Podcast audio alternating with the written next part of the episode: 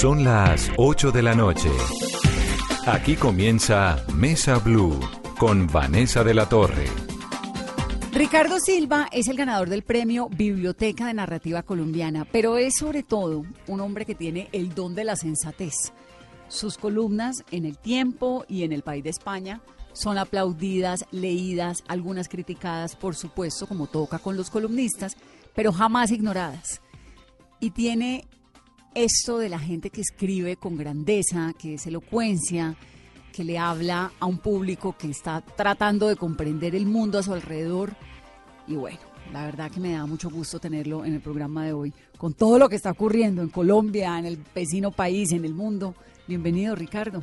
Muchas gracias, Vanessa. Yo feliz de estar acá. Y felicitaciones por el premio, ¿no? Muchas gracias. ¿Lo tomó por sorpresa? Pues eh, había estado en esa final dos veces antes. Sí, era, fue la tercera y ya la, la tercera. Y entonces ya estaba hecho la idea de que se podía perder sin ningún problema. Pero entonces sí me tomó por sorpresa, me alegró mucho y además me, me sorprendió lo mucho que me alegró. Porque en medio de esa tensión, uno esperando a ver si sí es uno o no, eh, me lo tomé muy tranquilo y muy contento, sí, fue muy bueno. En el 2015 estuvo nominado con el libro de la envidia.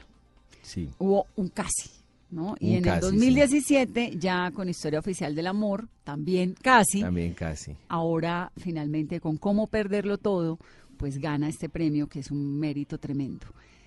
El de la envidia es un poco un homenaje a su papá, ¿no? El de la envidia es un libro que mi papá quería leer, que se imaginaba ¿Por qué? Porque él es, eh, era un em, fanático de la biografía que escribió Enrique Santos Molano de José Asunción Silva. Y él me la, me la recomendó, me la hizo leer y era un apasionado por la historia de Bogotá desde siempre. Y, eso que hay en el libro de la envidia es la combinación de las dos pasiones, de la biografía de Silva y de la historia de Bogotá. Es una novela que pasa en 1896 y es la historia de un loco, que aparte es un loco que existió porque lo dibujó José María Espinosa, que se empeña en probar que a José Asunción Silva no se suicidó, sino que lo mataron. Lo mataron. Y eso está en la biografía de Enrique Santos Molano que tanto le gustaba a mi papá. Y es pues, un libro hecho como a, la medida de su gusto, yo creo. La historia oficial del amor es de su mamá. Es de mi mamá y es un homenaje entero a, ella y a su familia y al logro de ella de, habernos librado a todos del, del fundamentalismo. Sí. Mm. Usted es un tipo bien liberal, ¿no? Libertario, sobre todo. Muy, sí, yo sí creería. Yo creería que es más eso, es más exacto eso, sí. Y entonces ahora con este mundo, en este retroceso que uno ve, donde los fanatismos están como marcando la pauta, donde aparecen unos extremos que, que definen pues la vida cotidiana de las naciones y por ahí derecho la de los ciudadanos de ella, ¿cómo lo ve? Pues yo creo que eso incluso se alcanza a notar en, en la novela esta, en Cómo perderlo todo, que es la el asombro pues, de quedarse con la boca abierta ante, ante el hecho de que la historia no era irreversible. Hubo un momento en que todos dimos por sentado que el mundo iba a progresar, que la democracia pues habíamos llegado al acuerdo de que era el mejor sistema para gobernar, eh, que no iba a pasar nunca más que un loco iba a subir al poder, iba a hacer lo que le diera la gana, iba a mandarnos a todos a, nuevas guerras. Y yo creo que en el 2016, que es el año en el que pasa como perderlo todo, pues quedó claro que no teníamos nada ganado y que no había que dar por sentado el triunfo del liberalismo ni el triunfo de la democracia y que podía pasar que volviéramos atrás en cualquier momento. ¿Cómo perderlo todo? Es la historia de un profesor de filosofía, ¿no? Llamado Horacio Pizarro, ahora lo preguntar por qué el nombre, que publica en su Facebook una investigación en la cual afirma que las mujeres que son madres son más inteligentes. Y él hace esto con un propósito único y es darle un empujón a su hija, que había estado embarazada, pero resulta que a partir de esta publicación al hombre le cambia la vida, lo pierde todo. Y entonces es una reflexión profunda sobre la, las redes sociales, sobre cómo nos relacionamos hoy en día entre nosotros, las relaciones de pareja, cómo el Instagram nos pinta un mundo al que todos queremos pertenecer porque es un mundo súper feliz, pero pues uno de pronto no es tan feliz como se ve en el Instagram. Es imposible, sí. Es imposible estar así de feliz siempre y de bonito además, ¿no? Mm. Esos ángulos no existen en la vida real. Bueno, ¿de dónde sale esta novela? ¿Cómo perderlo todo, que es el premio de la narrativa colombiana? Esa novela era en un primer momento una suma de historias de pareja que yo tenía por ahí archivadas. Y mi esposa Carolina, que además es mi compañera de oficina, eh, me dijo cuando yo estaba terminando Historia Oficial del Amor que sería un buen momento para escribir esas historias. Le pareció en Historia Oficial del Amor que había un tono en alguno de los capítulos que podía ser eh, muy útil para escribir sobre parejas. Y eso fue lo que yo hice, es decir, le hice caso. Como Eh, siempre. Hay que hacerlo, sí, eso es lo que hay que hacer, sí, no hay duda. Eh, y entonces lo, lo que hice fue reunir las historias y darme cuenta que ahí no había una colección de cuentos, sino una novela ¿Esas historias venían de dónde? que de historias que había oído, historias que se me habían ocurrido, eh, son dramas de parejas que son eh, muy posibles, pero tenían en común que son dramas muy de esta época. Es decir, los dramas de pareja siempre han sido parecidos en toda la historia de la Sí, humanidad. Los celos, el amor, Claro. el desamor, la infidelidad. Exactamente eso, pero ahora multiplique celos, infidelidades, amor con- por redes sociales. Todo lo que pasa con los WhatsApps, con los celulares de la pareja, eh, que, es- que se ilumine la pantalla del celular a las 2 de la mañana eh, de la pareja y uno se pregunte ¿Quién te está mandando un mensaje a las puede 2 a de la mañana? estar escribiendo. Todas esas cosas potenciadas por esta época que son todavía más difíciles y hay todavía más obstáculos. Y esa época, ese 2016 en particular, es lo que están viviendo todas estas parejas. Y están viviendo todas las noticias que arrancaron con muertes de famosos y terminaron con el crimen brutal de Juliana. Zamboni. Entonces todo eso se está viviendo mientras estas parejas sospechan, que es lo que pasa cuando las parejas están en crisis, que hay una vida mejor fuera de esa pareja. Todo eso está pasando eh, en la novela y el profesor, que es un tipo que va a cumplir 60, es mm, una buena guía para este mundo nuevo porque es un tipo que ya no lo entiende bien. Él, él llegó tarde a las redes sociales, eh, como decías, eh, acaba de publicar un post para animar a la hija y no se imagina que, que la gente le va a decir machista, misógino, violento, una cantidad de adjetivos que, mm, que son muy comunes en esta época en las que hay una lapidación por semana y a la gente le, la privan de su contexto constantemente. Pero además los interlocutores se volvieron cualquiera, ¿no? Que eso tiene sus ventajas y sus Eso desventajas. tiene un lado muy bueno, sí. Tiene un lado muy bueno y es que eh, uno puede leer y es mucho más democrático lo que se Claro. hace ahora y uno puede leer las opiniones de todo el mundo, es decir, la opinión de cualquier persona vale exactamente lo mismo Exacto. a, las- a la, a, la, a la vista de un receptor en redes sociales. Tal cual, es, es tan bueno como que todo el mundo tenga ese poder y tan malo como que todo el mundo pueda abusar de ese poder. Sí. Puede ser un abusador del poder, como cualquier dictador, o, o en términos de la vicepresidente dictador suelo, eh, que diga que diga yo voy a decir aquí lo que me da la gana, voy a injuriar, voy a calumniar, voy a inventarle a esta persona un par de cosas, que eso va a quedar ahí y quedan unas flotando para hordas de siempre. críticas que sí o sí terminan Claro. afectando, ¿no? Hay un pensamiento que siempre ha existido en la humanidad, que es el pensamiento de manada, que uno lo puede ver en las barras bravas y lo puede ver en los ejércitos de personas que luchan por una causa que en un momento dado se les olvida cuál era. Eso las redes lo pueden potenciar mejor que nunca y los políticos lo vieron muy pronto y lo han logrado ganar elecciones así, creando hordas furiosas. masas. Totalmente. Y es impresionante, es el, el- un grupo de gente que obedece antes de que le den las órdenes, que ya están listas. Ah, entonces, ¿a quién hay que darle duro esta semana? ¿A, a qué periodista? Que además está cada vez más Más de frecuente. moda, sí. Y, eh, y saltan y dicen cualquier cosa, dicen lo que toca decir, y adiós el contexto, adiós los matices. ¿Es una estupidización de la sociedad o es qué? a mí me parece que es una masificación. De la estupidez. Sí, realmente.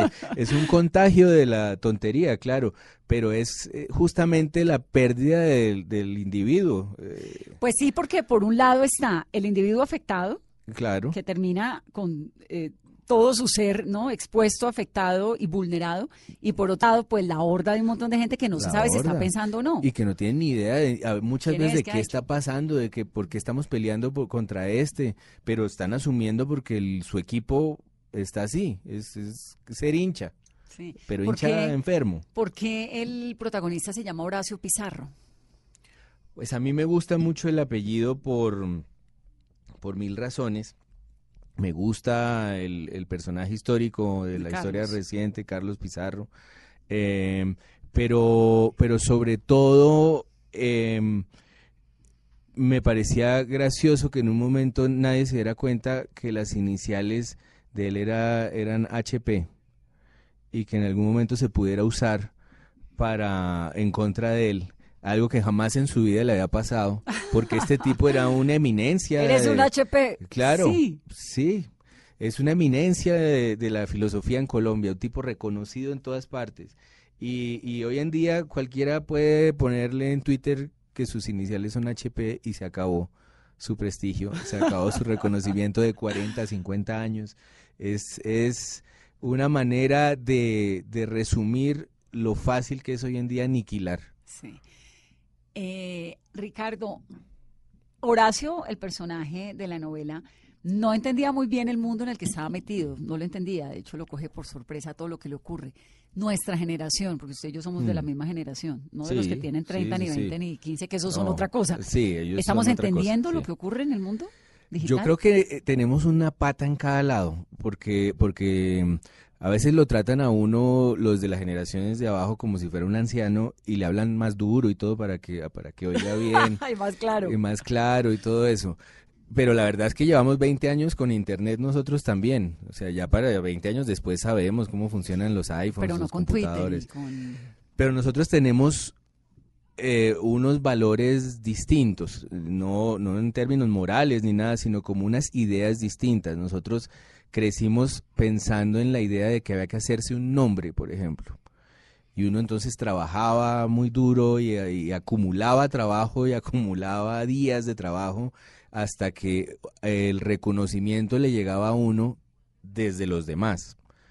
Hoy en día todo el mundo se gradúa a sí mismo de famoso, En 15 días y sin hacer nada. en sin 15 hacer días mucho. se da su propio nombre, se da su propia fama, se da casi su campaña publicitaria en sus redes sociales, lo cual yo no digo que sea mejor ni peor, sino que sí es otro mundo.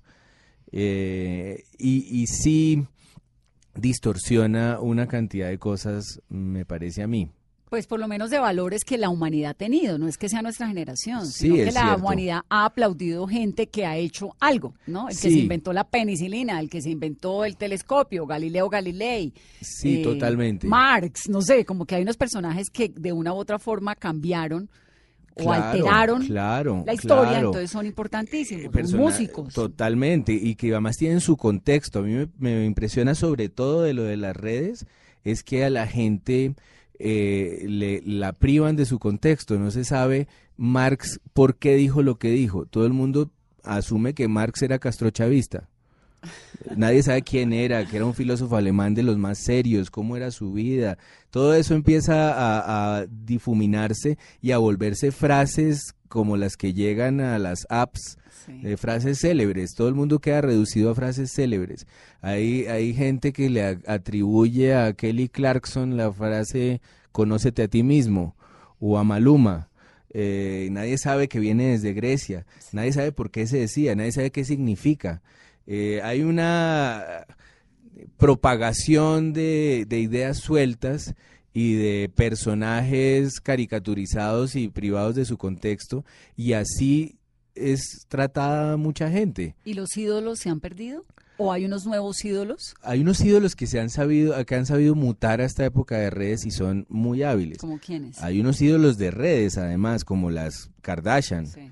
que son ídolos, uno no entiende muy bien por qué. No, ni idea. Ni idea, es, un, es como un descaro que a la gente le gusta. Sí, sí, Eh, porque pues es que son no sé, particulares, pero, pero como ellas, pues son muy cotidianas, ¿no? No hay nada muy talentoso, ni no hay más talento. allá, nada, sí, de Eh, es- acuerdo. son unas personalidades. sí, no son, Marilyn Monroe, ¿no? No, Que tenía un, que rompió esquemas, Claro, cosas. que era una actriz que tenía humor, que era, a mí me parece además una buena actriz y la prueba era que aparecía en muy buenas películas Y rompió esquemas. y rompió esquemas y era atrevida y, y era contestataria en su época en un mundo tan tan estricto como era el, Claro. el mundo gringo de los levantó a 50 Kennedy, y los le cantó 60. el cumpleaños y se levantó a Claro, Arthur Miller. o sea, borracha.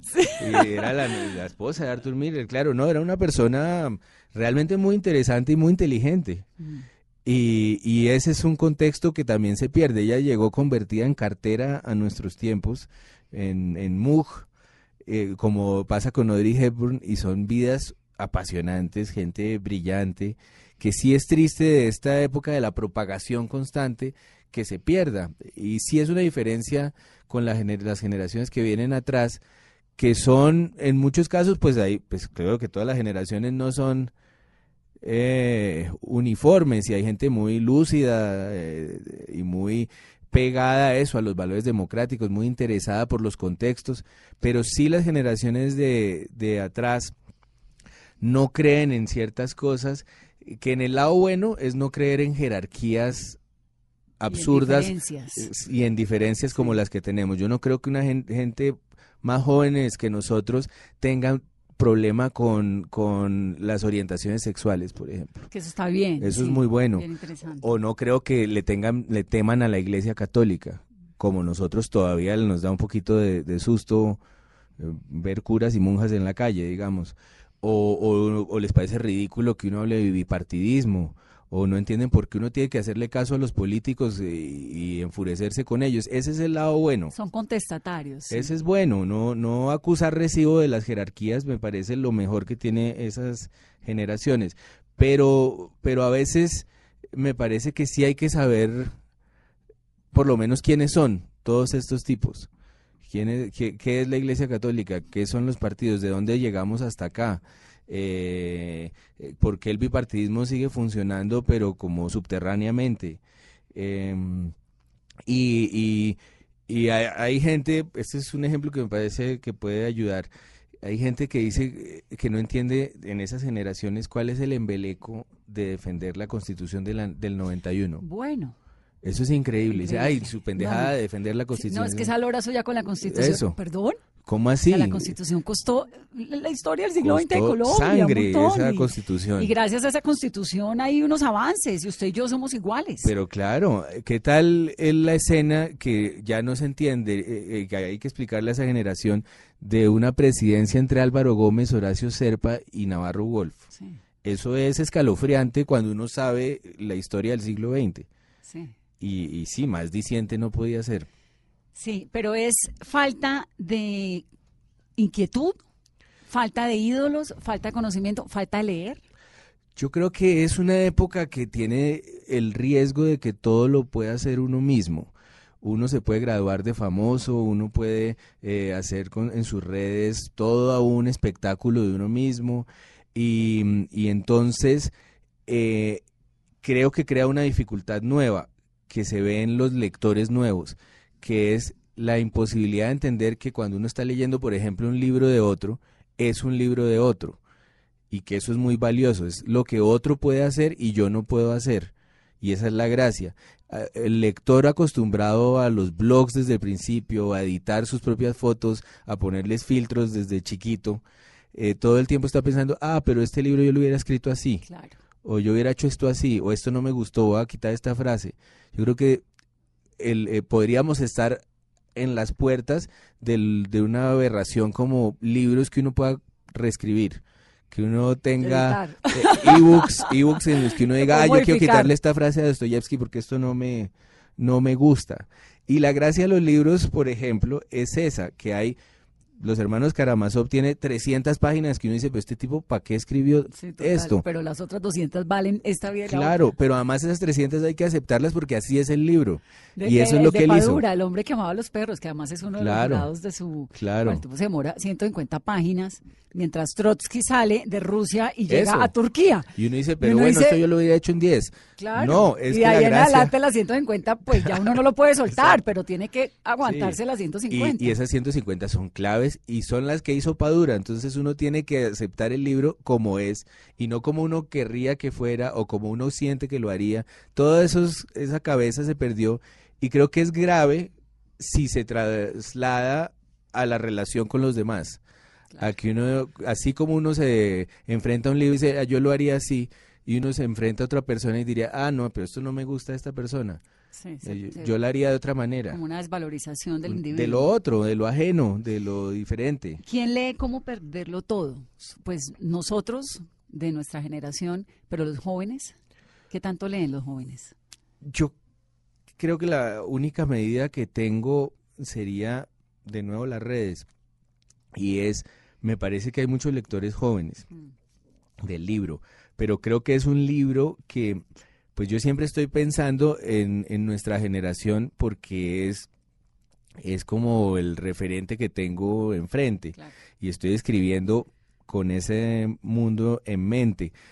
Pero creo que los viejos, o sea, los padres nuestros y la gente más vieja, entiende todavía eh, los textos de nuestra generación porque nosotros de alguna manera hemos sido muy gregarios de las generaciones de viejos.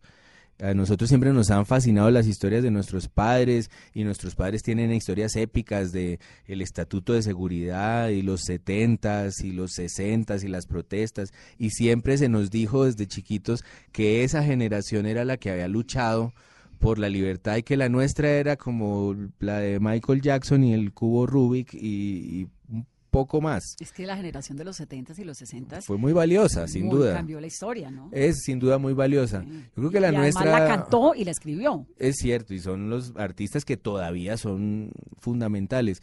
Pero la nuestra yo creo que es reivindicable. Yo creo que nosotros hemos ido eh, sacando la cara y, y poniéndonos al día en enfrentar las realidades sociales y políticas y como asumiendo un poco tarde, pero mejor tarde que nunca, el lugar de esas de esa defensa, de esos valores democráticos.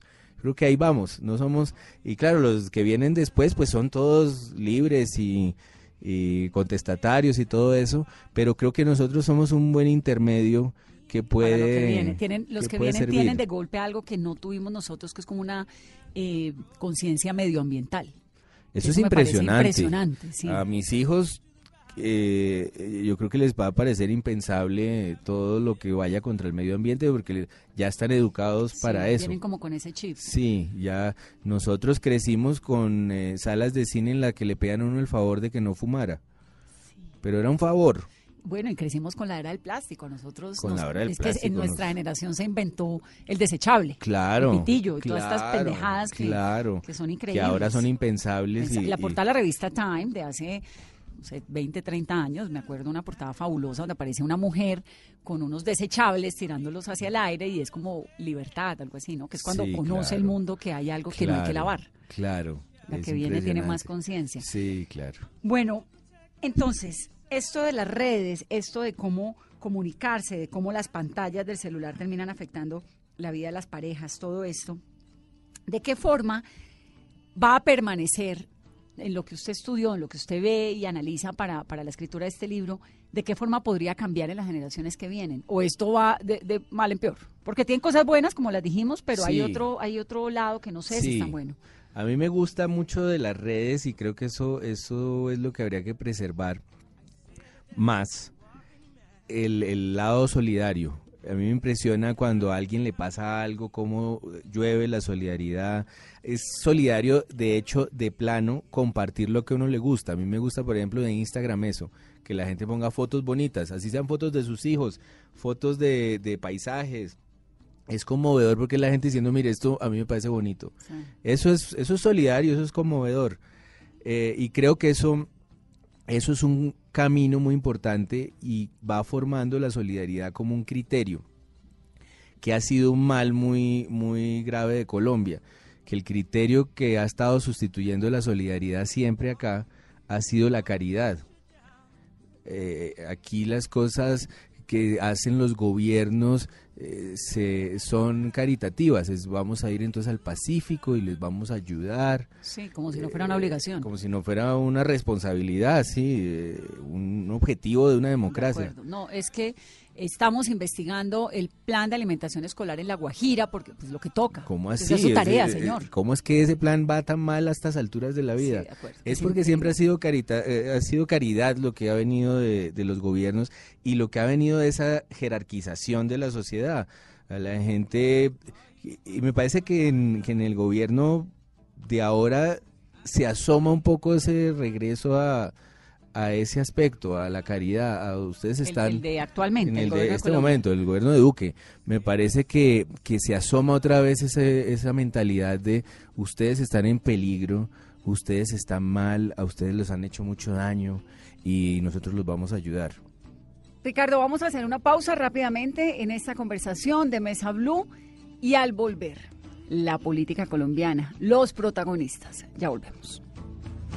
Save my soul, save myself. Save my soul, save myself. Save my soul, save myself. Save my soul, save myself.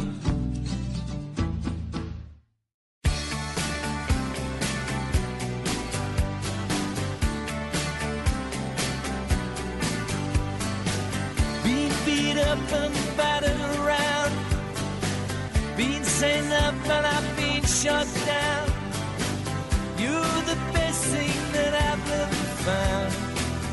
Continuamos en Mesa Blue, soy Vanessa de la Torre. Mi invitado de hoy es Ricardo Silva. ¿A usted le gusta el presidente ahora? ¿El presidente Duque? Pues mire que a mí, yo siempre he tenido como un instinto hacia él que, que, me ha caído más bien que otra cosa, o sea, me cae bien. Eh, como persona me ha parecido genuino. Yo siempre que lo he oído no he estado de acuerdo con él, sino en muy poquitas cosas. Sí, porque usted en sus columnas ha criticado el gobierno, el momento, las relaciones. Los aliados de él, que son brutales y son nefastos, muchos de ellos. Eh, pero él a mí siempre me ha parecido que ha tratado de mantener un tono en favor de la democracia, el tono que tiene que tener un presidente que no, que no es... Em, eh, Incendiario. Incendiario, que trata de oír lo de los demás, que tiene cierto instinto a pactar acuerdos. Eh, eso me parece que eso a mí me daba cierto consuelo de que hubiera ganado, cosa que no quería de ninguna manera.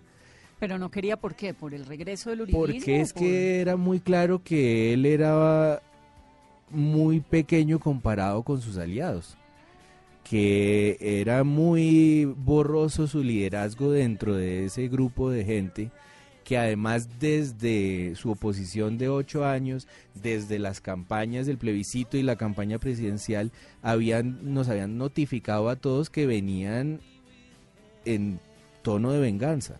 Mm. Y, yo no lo veía el capaz de contenerlos. ¿Estamos en un tono de venganza? Yo creo que sí. Yo creo que eh, por más que a mí la figura de Duque me producía cierta esperanza, eh, ha terminado ganando todo lo que lo rodea hasta este punto. Yo quiero pensar que no es definitivo, que no ganó ese, ese, esa corte que lo rodeaba y que además lo, lo detestaba a él un poco. Claro, le hicieron una, una oposición muy férrea de su propio partido. Pero, ¿venganza con quién? Pues yo creo que, que estos ocho años Em, en el que eh, todo el discurso del uribismo, de los ocho años del gobierno de Uribe, eh, todo ese discurso se fue reevaluando en estos ocho años de Santos. Yo sí creo que la idea del conflicto armado en oposición a la idea del terrorismo triunfó. Yo sí creo que la sociedad colombiana fue resignándose a que sí, que que las FARC, la guerrilla, eran impensables e injustificables, pero que sí había habido un conflicto armado en Colombia y sí había un drama social que había que reconocer. A la guerra, ¿no? Nos desacostumbramos a la guerra y a querer vivir eh, pidiendo seguridad de parte del Estado y a, no y nos y rechazamos las armas y nos, eh, nos empezaron a repugnar las armas. Y yo creo que además eh, hubo un periodismo aunque esto jamás lo dirían los uribistas, hubo un periodismo mucho más libre de, los políticos. Eh, durante Uribe había una tensión y una especie de unanimismo que es innegable. Yo creo que si uno mira la prensa de esos años, ve una cantidad de voces críticas contra Uribe, pero ve mucho más un unanimismo en esos años. Con Santos había... segura porque uno eh, pues es que los periodistas sacamos a relucir cuántos escándalos de la administración de Uribe, ¿no? Sí, sí, no, es cierto, hubo mucho... también, sí, pero digamos no... Hubo, hubo periodismo muy valeroso durante Uribe, yo no, pues no lo podría negar. lo sacamos los periodistas. Claro. André Felipe Arias lo sacamos los periodistas. Claro, lo, de, las chuzadas, todo salió de ahí. Velázquez, Medina, bueno, todo salió por el periodismo. Sin duda, sin duda. Pero creo que hubo como una distensión eh, durante Santos y ya no hubo tanto temor del periodismo que yo creo que sí hubo durante Uribe. Hubo una reacción desde el temor. Yo lo mido porque yo ah, escribía columnas de desojo que eran pues de humor y y en un momento dado fue imposible usar ese espacio para algo que fuera que no fuera responderle a ese gobierno que estaba haciendo lo que le daba la gana con toda la sociedad. Eh, y creo que uno sí sentía que escribir en ese momento críticamente era un poco un riesgo. Eso, eso es lo que digo que luego con Santos se sintió mucho menos. Uno podía darle muy duro a Santos y yo no sentía que, fuera a pasar nada raro. ¿Y ahora? Yo creo que se está volviendo a un clima en el que uno siente que, que uno está sumando eh, columnas para que lo deteste una gente que no es que no es democrática. Eh, y, creo que se está volviendo un poco a ese tono que era justamente lo que temían los paranoicos que iba a suceder. Sí, que ocurriera. Y que uno decía, no, pero espérense. Pero cuando usted me dice que no quería que ganara eh, Duque por todo lo que tiene o tenía a su alrededor, ¿hubiera preferido que ganara Petro? esa era la pregunta terrible de estas elecciones. A mí, yo le puedo decir que yo estoy de acuerdo con Petro en muchísimas cosas eh, eh, y que con Duque en muy pocas cosas. Y en esa medida yo me lo, me lo tomé lo más racional que pude. Dije, yo terminé votando por Petro. Dije, en, en el plano de las ideas, pues este señor dice una cantidad de cosas con las que yo estoy de acuerdo. ¿Cuál era el riesgo con Petro? Que a mí me pareció que fue un alcalde muy malo y que, y, y que mm, y que me parece un tipo con ideas muy interesantes, pero me parece un tipo que no es de fiar tampoco. Yo no, yo no confío en él. Eh, pero terminé votando por él porque sus ideas pues eran, eran estaban mucho más cerca. Eh, ¿Qué tan grave es lo que está ocurriendo con Venezuela? Digamos, ¿hasta dónde usted que dice que eh, le gusta algunas cosas de Duque, etcétera? En, una, en el debate con Noticias Caracol, Duque fue muy contundente diciendo que no estaba de acuerdo bajo ninguna condición con una intervención militar eh, a Venezuela y todo esto. Y esa declaración pues ha salido a relucir en medio de este contexto en el que uno en realidad no mm. tiene ni idea qué va a pasar ahorita a la medianoche, ¿no? Mm, sí, de acuerdo. ¿Qué opina usted? Pues a mí me, me tenía tranquilo que el discurso del gobierno, del presidente y del canciller insistía mucho en la idea de que no iba a haber ninguna acción militar y repetía, a mí me parece que acertadamente, la idea del cerco diplomático. ¿Qué está pasando? Que me parece que lo han llevado a cabo y me parece que Estados Unidos, a pesar de las noticas del asesor en el, de John Bolton en el, en el blog amarillo. De la coincidencia. Sí, de la cosa tan rara que es esa, eh, la señal tan rara. Me parece que hasta Estados Unidos ha insistido en un cerco diplomático y ha sido, y ha sido su camino. Pero, pero sí me parece que hay mucha gente loca e insensata asusando a todas las partes para, para armar una intervención militar y me parece como todo con, eh, con la figura del presidente, el gran enigma de él hasta dónde puede contener a esas fuerzas que lo rodean. Él solo, con su cosa bonachona, de tipo que lee novelas, con sus convicciones. Yo, yo creo que él es un tipo que cree en, la democracia. Yo sí creo, eh, y se le ve. Pero hasta dónde él, que uno lo ve de la generación de uno, va a poder, incluso más chiquito, va a poder contener a estos varones de la guerra, a estos tipos que hablan con sangre en la boca. Es que es, hay una fascinación por eh, la brutalidad y una un desdibujamiento del drama humano en la medida en que uno la cuestión de Venezuela la tiene que cifrar en estos pobres venezolanos que se la pasan cruzando la frontera eh, sufriendo por lo que viene día a día y, eso es lo que va a ser un desastre. Y en lo que va a pasar al otro día, porque es que las intervenciones militares ya no son como cuando Noriega, que mm. entra y salga. No, ¿qué va a pasar al otro día? ¿Qué pasó en Irak al otro día? En Siria, en Afganistán, en el mismo Egipto. Una guerra es un desastre. entra una intervención militar y al día siguiente, ¿qué pasa con las instituciones? Y lo que tiene que pensar es toda la gente que, que lo ve como una película o como un juego de Risk lo que tiene que pensar esa gente es que su propia vida se acaba. Eh, la vida de todos se nos acaba apenas empiece la guerra. Es la vida dentro de la guerra. Me, aterra el solo escuchar la palabra guerra y en esta conversación que estamos teniendo uno llegar a estos límites. Imagínese. También es que Maduro ha llegado a unos límites. No, Maduro es un demente y el camino de él digno y humano y de persona que será juzgada por la historia tendría que ser irse. Creo que le han abierto además todos los caminos diplomáticos, incluso eh, incluso no diplomáticos, incluso descaradamente le han estado diciendo fresco. ¿Qué quiere? Inmunidad plata. Fresco, le damos juegos, eh, un apartamento, haga lo que quiera, pero váyase. Yo creo que él debería hacerlo y, y, yo creo que va a ser una figura juzgada por esta decisión de aquí en adelante. De acuerdo. Hasta aquí es una historia, de aquí en adelante es otra.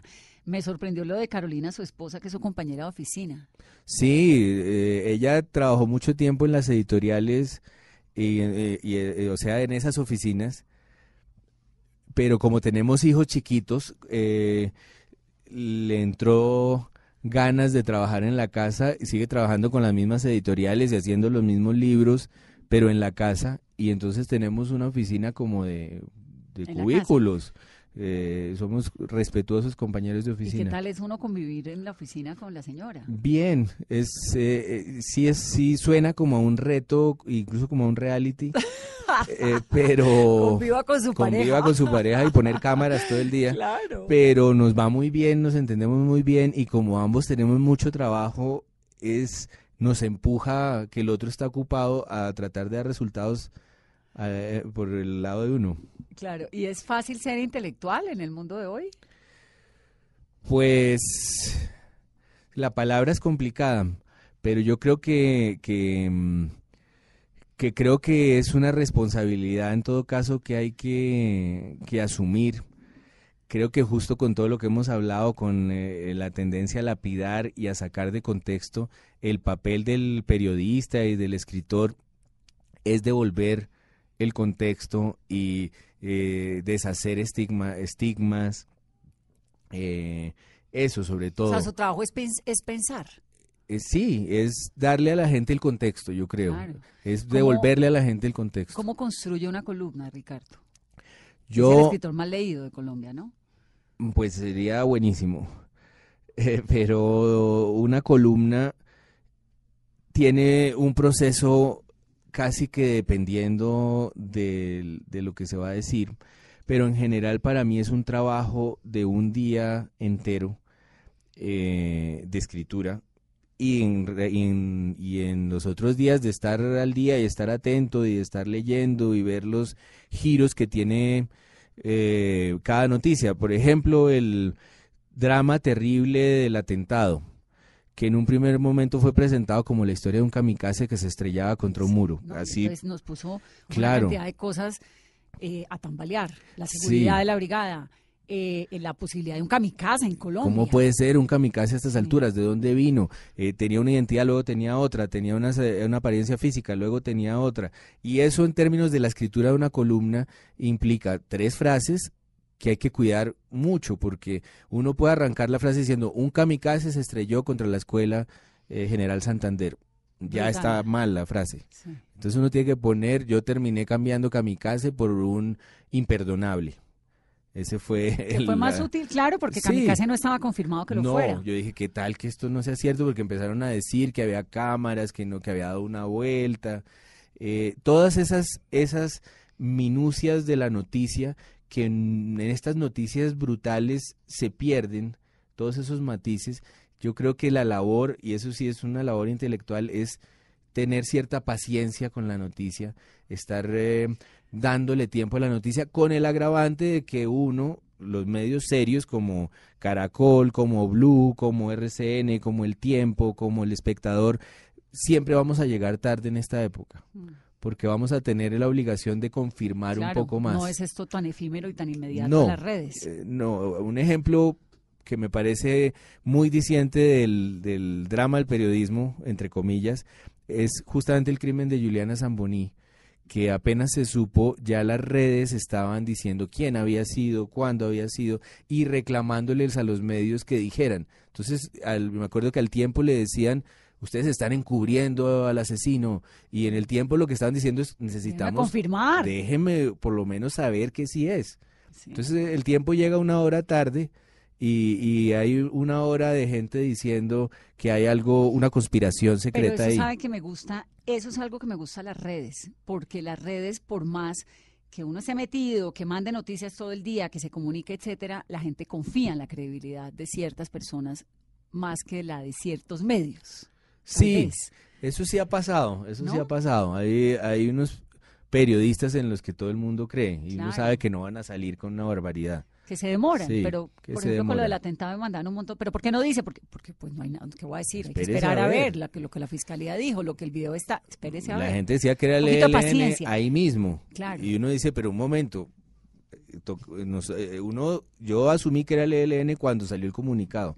Exacto porque eh, no por eh, ser infame con el gobierno ni nada, pero eh, es labor del periodista no asumir la versión oficial. Sí, esa, digamos, eso es como lo primero. No estoy segura la versión oficial. Esto dice el gobierno, espérese a ver. Y lo del ELN, pues que fue espantoso, obviamente, afortunadamente rápido, porque fue el lunes, se lo se lo eh, asignaron, ¿no? Entonces esto le dio un poquito como al país la tranquilidad de, en medio de toda esta zozobra de si hay una, un autor que si hay un autor y si era cierto y alivió un poco la, la mm, sensación de que uno no sabía bien qué le estaban contando. Sí, porque hubo mentiras innecesarias. Mentiras innecesarias. el carro llegó a toda. ¿Para Nunca llegó a toda. ¿Para qué? ¿Quién, ¿De dónde se inventaron eso? Mm. ¿Qué sentido tenía? Ninguno. Ricardo, ¿qué lee? Yo últimamente he estado leyendo muchas biografías, me, me, volví como aficionado a las biografías y usualmente de directores de cine y de, músicos Woody Allen de rock. todavía le Woody Allen me gusta mucho, sí, claro. Con todos sus escándalos. Porque le conozco el contexto, porque sé que, que era un caso juzgado eh, e investigado que luego se aprovecharon las redes para reabrirlo en el tribunal de las redes. ¿Cuál es la verdad sobre ese caso de Woody Allen, lo que usted ha encontrado que es? Pues yo he leído las biografías y es, eh, de él con mucho juicio e incluso escribí una para una colección de Panamericana. Y la verdad sobre él es que, mm, que su caso fue... Su biografía. Así se llama.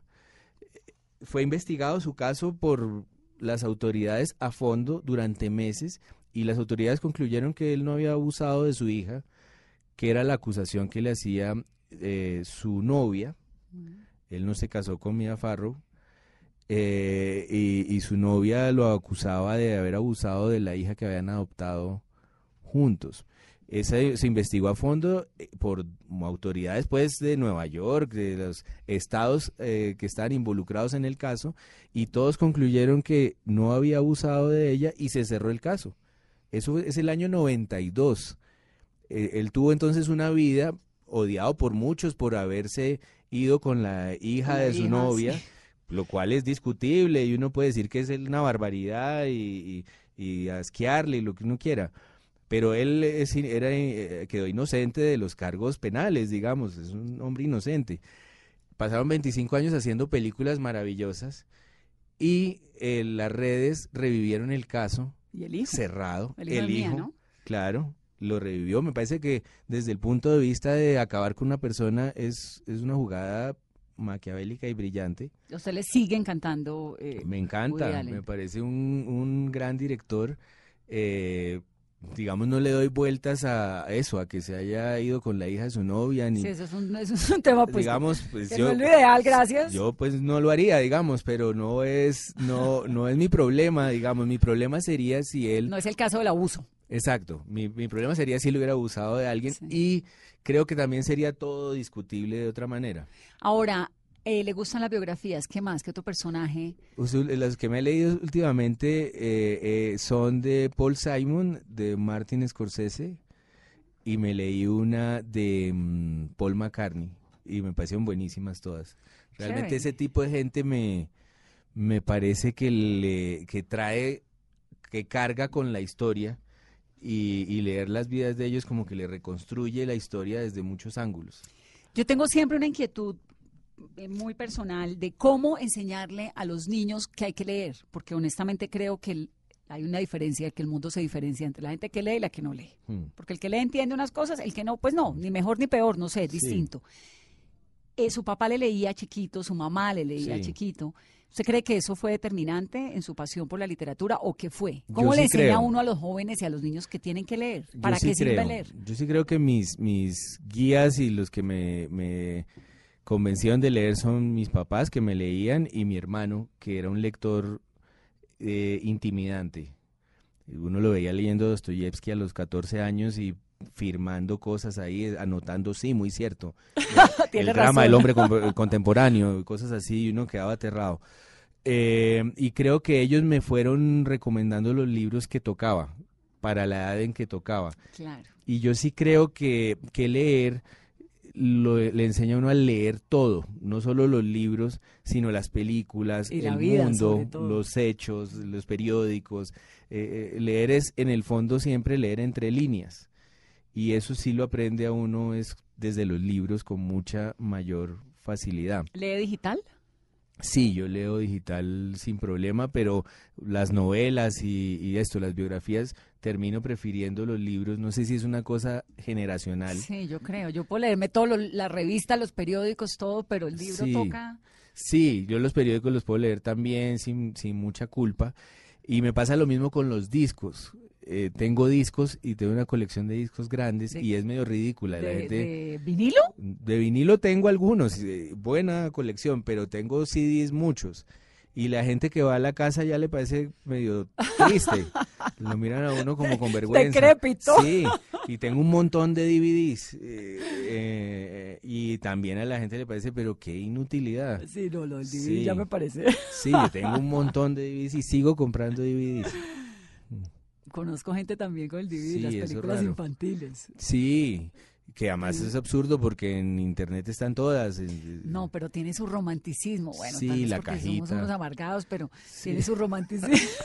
A mí me de gusta. tocar a Dumbo. Claro, de tener ahí a Dumbo, de sacar las cinco posibilidades y escoger una. Todo eso tiene su Sí, rito. pero era medio ridículo porque entonces eh, Dumbo viene en Dumbo digital, Dumbo DVD, Dumbo CD, Dumbo no, No. sé qué, y toda la misma, y vienen es cinco una discos. bobada y muchas veces se ve mucho mejor en digital porque los discos se van gastando, O se queda parado en la mitad porque se queda parado, el DVD se para mucho, es algo que no se habla, la, la humanidad no ha hablado mucho de eso, me parece, de cómo los DVD se trancan constantemente. Entonces tiene que sacarlo Sí. uno y Hay pasarle como una vergüenza, hay un tabú. La gente no quiere reconocer que su DVD se traba. Ricardo, terminemos con frases inmarcesibles. Una frase para Iván Duque. Ay, Duque, yo lo que eh, es casi una plegaria porque pueda ser el mismo. Marta Lucía Ramírez. La sorpresa de que su sensatez tenga tantos, tantas eh, riesgos de fracasar. Lo del dictador suelo fue fuerte. ¿no? Fuerte, feo.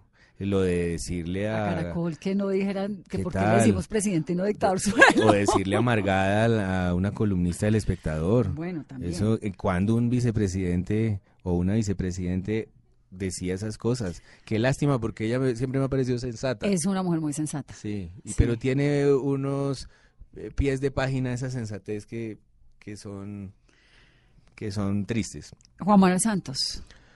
Juan Manuel Santos me parece eh, una sorpresa, realmente. Yo pues no estoy de acuerdo con el lado de su gobierno ñoño, el lado ñoño Elías de su gobierno, Mm. pero me parece que obró bien. Germán Vargas Lleras. Germán Vargas Lleras me parece una figura de los años 40. Álvaro Uribe. Álvaro Uribe me parece un karma. Sergio Fajardo. Sergio Fajardo me parece una esperanza y, y me encantaría eh, que concretara más lo que dice siempre. ¿Le parece tibio? No tibio, me parece un tipo valeroso. Pero usted es tibio, ¿no? Eh, Tibio en el sentido de que no me voy a ninguna barra brava. Pero me parece que es que lo, lo que distorsiona la palabra tibio es, es la idea de que hay una cantidad de gente que está defendiendo es los valores democráticos. Sí, sí, sí. Sí, como no tomar unos partidos radicales frente a no, situaciones. que el partido radical que se está tomando es la democracia. Todo lo que lo que amenace la democracia no, no Y nos gusta. Y la 91. constitución del 91 sobre todo no nos gusta y eso es ese es el criterio y creo que insistir tanto en ser tibio, en no- que, no soy uribista ni antiuribista, es que eso no es el punto, es que lo que él es es un demócrata. Mm. Él sí es algo y se ha estado definiendo en oposición a los extremos. Sí, tipo inteligente. Lo tuve en este programa hace un par de semanas y me sorprendió. No lo conocía, no lo había tenido como Sí. eh, la posibilidad de hablar con él. Me sorprendieron varias cosas. Primero, lo que más me sorprendió es que tiene sentido del humor. Es un tipo muy querido, yo lo conocí también. y es Yo, un tipo a mí me gusta la gente sí. que no se ríe Sí, y que no tiene sentido del humor. Y yo no podía creer que Se Fajardo se riera él mismo, de las se ballenas y de no sé qué. Me pareció se chévere. mama gallo a sí mismo, ¿no? Sí. Eso es un tipo mucho más valioso de lo que dejan ver las campañas políticas Sí. que lo desdibujan mucho y lo hacen parecer como un tipo ahí de jeans Sí, sí, sí. y, Y despelucado. y despelucado, ¿no? Es un tipo, Bien interesante. sí, que Para un gran jugador de la política para Sí, los tiempos sí, sí, sí. venideros. Gustavo Petro. Gustavo Petro me parece un tipo brillante y, y el gran enemigo de sí mismo. Ricardo, gracias por venir. Qué delicia de conversación. No, yo Siempre pasé hablar feliz. contigo es un... Digo lo mismo, digo lo mismo. Qué alegría de conversación. Bienvenido y que tengan ustedes una muy feliz noche. Esto es Mesa Blue, soy Vanessa de la Torre, Ricardo Silva, ¿Cómo perderlo todo?